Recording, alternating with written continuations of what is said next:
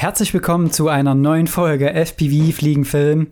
Ja, das sind die heißen Tage angebrochen und äh, mein Kopf rattert natürlich auch äh, in einem anderen Level bei diesen Temperaturen. Aber trotzdem gibt es eine neue Folge. Ich habe einen ganz tollen Impuls heute äh, für euch vorbereitet, der, glaube ich, den einen oder anderen nochmal zum Anregen oder zum Nachdenken anregt. Und deswegen viel Spaß bei der Folge und hier kommt das Intro.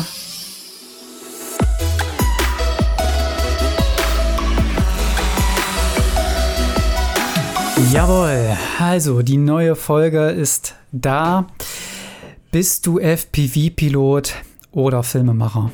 Ja, damit fängt es alles an. Diesen, diesen Gedanken hatte ich jetzt gerade wieder, weil wir jetzt schon einige Produktionen auch hatten, wo genau so ein Thema irgendwie in der Luft war. Und ähm, deswegen ist mir jetzt dieser Gedanke nochmal gekommen.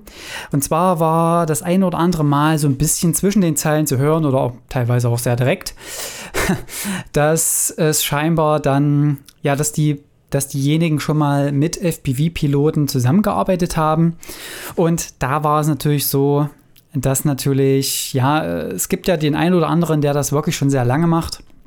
Und auch vor der ganzen Geschichte, wo jetzt einige Filmemacher auch in diese Schiene gegangen sind, äh, solche Drohnen zu fliegen.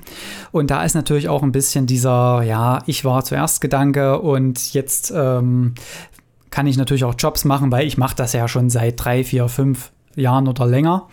Allerdings ist es dann oftmals das scheinbar das Problem, dass äh, diejenigen, dadurch, dass sie ja aus dem Hobbybereich FPV bauen, äh, FPV-Copter bauen und solche Geschichten kommen, natürlich vielleicht noch nicht so ein geschultes Auge haben für Videos, für so eine gewisse filmische, cinematische Perspektive. Und da hat man halt einfach so gehört, dass, ja, mh, mm, das war so fast wie so ein Vorurteil.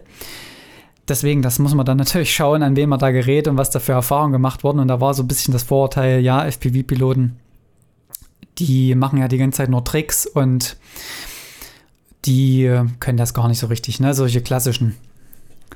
Äh, und das ist natürlich ein Problem, beziehungsweise auch, ja, einfach ein Gedanke, der vielleicht auch bei dem einen oder anderen ja, vielleicht auch so ist. Also natürlich ist man in so einem Bereich, man hat viele, viele Stunden investiert, um gewisse Tricks zu können, um vielleicht das Handling noch besser zu können.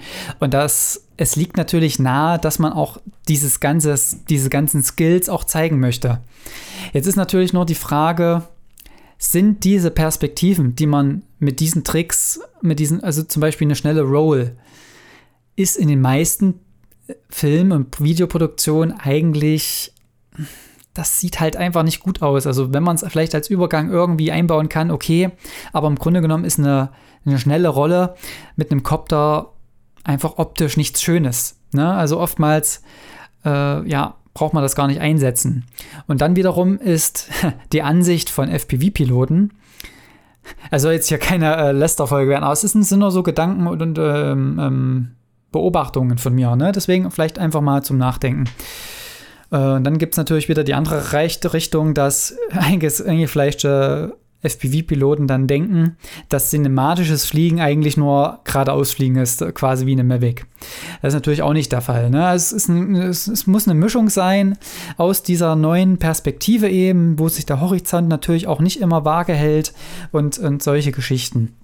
Und deswegen ist halt wirklich die Frage, welche Perspektiven braucht diese Produktion, braucht dieses Video, in dem ich, in dem wir mitwirken.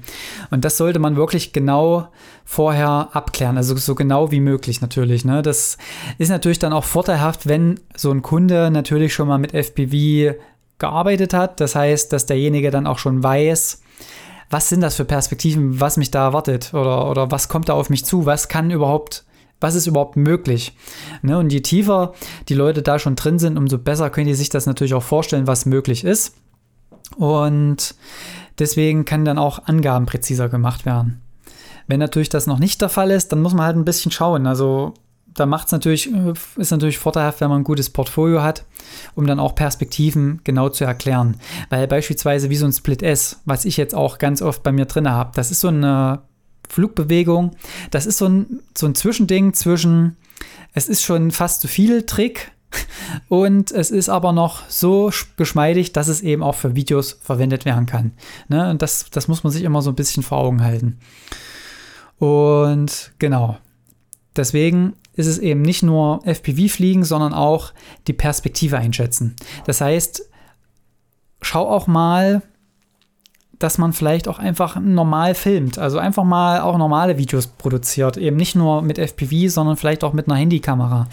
Äh, um jetzt nicht irgendwie noch sich äh, Zubehör zu kaufen und oder Kameras zu kaufen.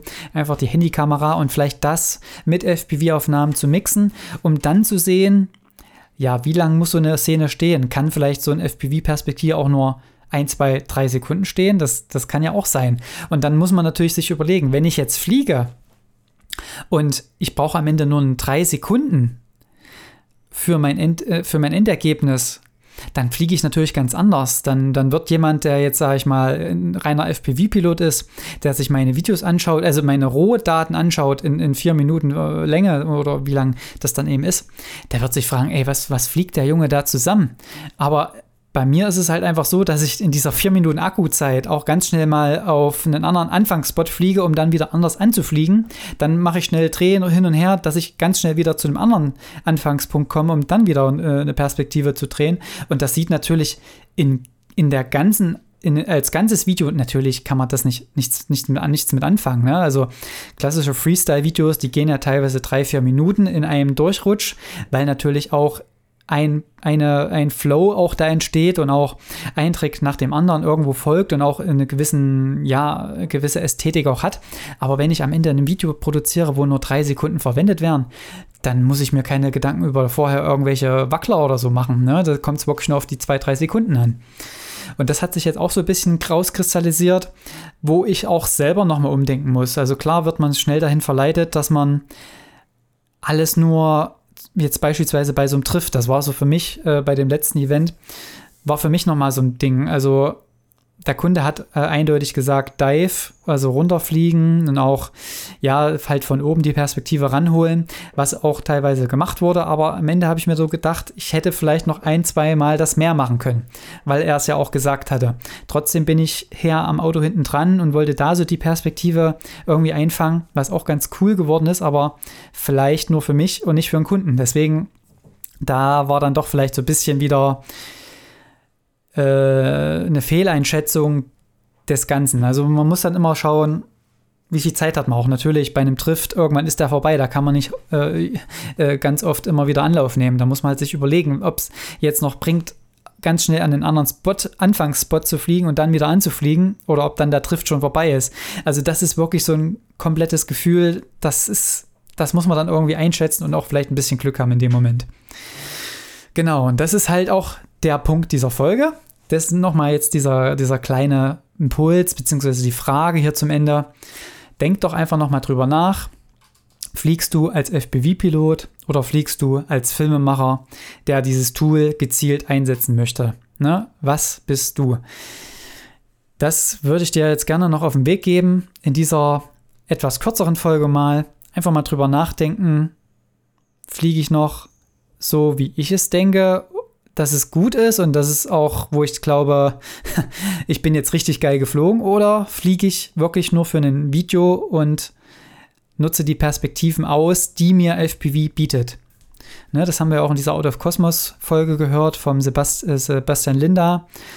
Also nutze die FPV-Perspektive so, wie du mit keinem anderen Tool diese Perspektive machen kannst. Ne? Nur nochmal diesen Impuls auch noch dazu. Genau, denkt mal drüber nach.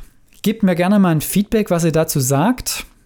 Äh, auch wenn ihr noch Probleme habt, vielleicht ja, in diese Filmemacher oder diese filmerische Perspektive reinzukommen, ist vollkommen legitim, wenn ihr da ja einfach noch nicht das Auge dafür habt. Das ist ganz normal, das, das muss wachsen. Ist bei mir auch nicht von heute auf morgen oder ich bin auch, nicht, auch noch lange nicht am Ende, was das dieses Tool angeht. Also es gibt immer noch Perspektiven, die man da besser einbauen kann. Ne? Das so viel dazu. Genau, wenn euch die Folge gefallen hat, wie immer, gerne bei Instagram teilen, mich markieren und ich werde euch dann reposten, definitiv. Und natürlich, wer alle, wer von euch ein iPhone hat und äh, das Ganze auch vielleicht auf Apple Podcasts hört, lasst mir gerne eine 5-Sterne-Rezension da, wenn euch die Folge gefallen hat. und empfehlt auch gerne weiter. Ne? Soweit, so gut. Ich wünsche euch einen guten Flug, denkt mal drüber nach und bis bald. Tschüss.